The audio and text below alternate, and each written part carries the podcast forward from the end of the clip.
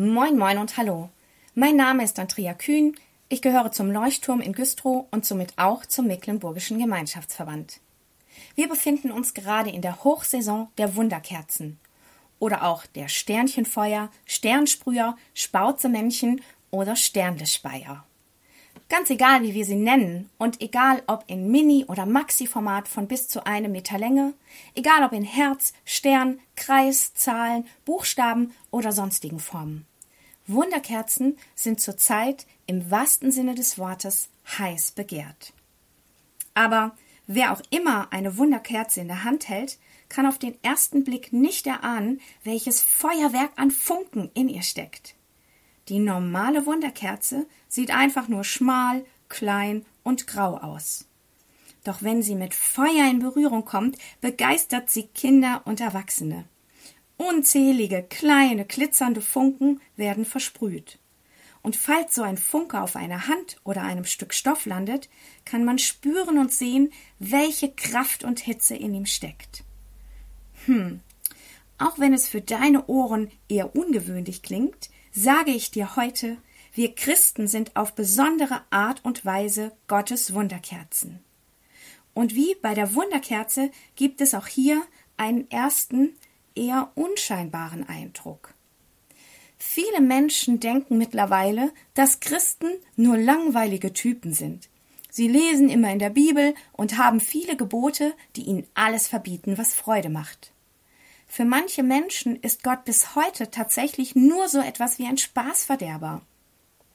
Und leider, so schwer es mir auch fällt zu sagen, sind wir Christen auch manchmal wie graue Wunderkerzen. Wir erzählen nicht voll Freude von unserem Gott und was wir Tolles mit Jesus erleben. Wir erzählen nicht von den Momenten, in denen ein Lied uns Mut gemacht, eine Geschichte aus der Bibel uns fasziniert oder ein Gebet uns geholfen hat.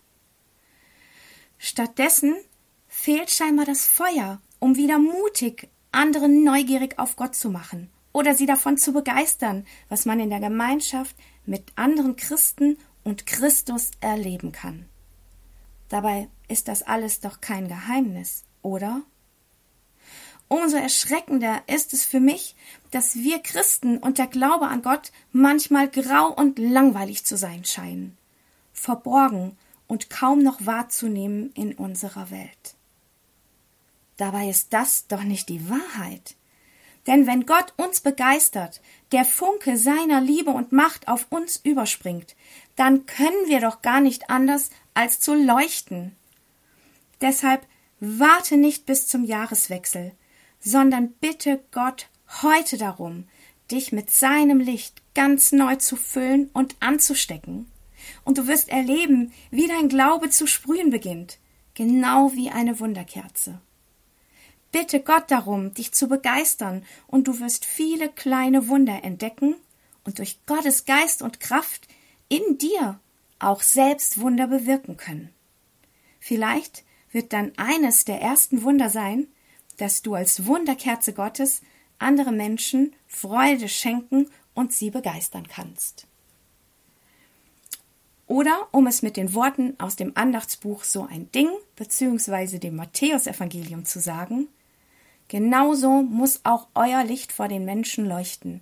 Sie sollen eure guten Taten sehen und euren Vater im Himmel preisen.